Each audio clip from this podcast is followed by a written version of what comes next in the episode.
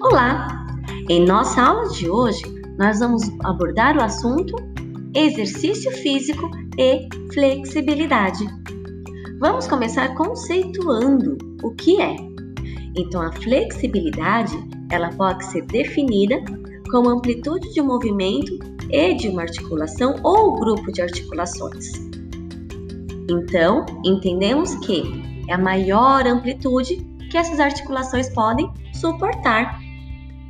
Desta forma, alguns esportes necessitam, mais do que os outros, da flexibilidade de seus atletas, assim como é o caso da ginástica artística, da ginástica rítmica, do taekwondo, entre outros esportes.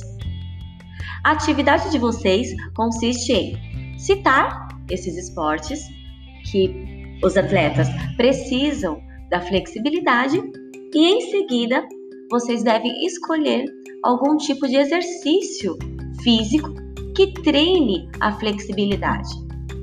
Não confundam exercício físico de flexibilidade com exercícios de alongamento que nós fazemos no pré-jogo ou pré-educação física.